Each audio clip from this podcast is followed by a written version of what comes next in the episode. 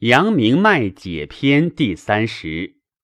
皇帝问曰：“足阳明之脉病，恶人于火，闻木阴则惕然而惊；中骨不为动，闻木阴而惊，何也？愿闻其故。”岐伯对曰：“阳明者胃脉也，胃者土也，故闻木阴而惊者。”土勿木也。帝曰：善。其物火何也？岐伯曰：阳明主肉，其脉气血盛，邪克之则热，热甚则物火。帝曰：其物人何也？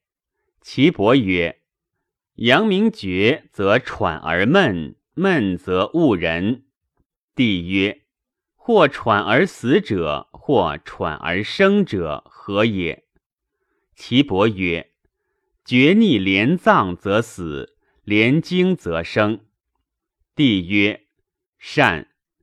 病甚则弃衣而走，登高而歌，或至不食数日，于原上屋，所上之处，皆非其素所能也。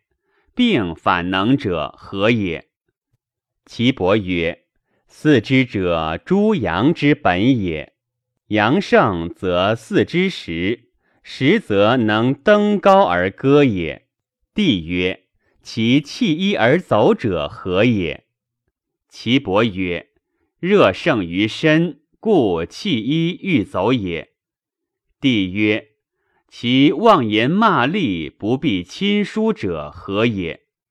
岐伯曰：阳盛则使人妄言骂詈，不必亲疏，而不遇时；不遇时，故妄走也。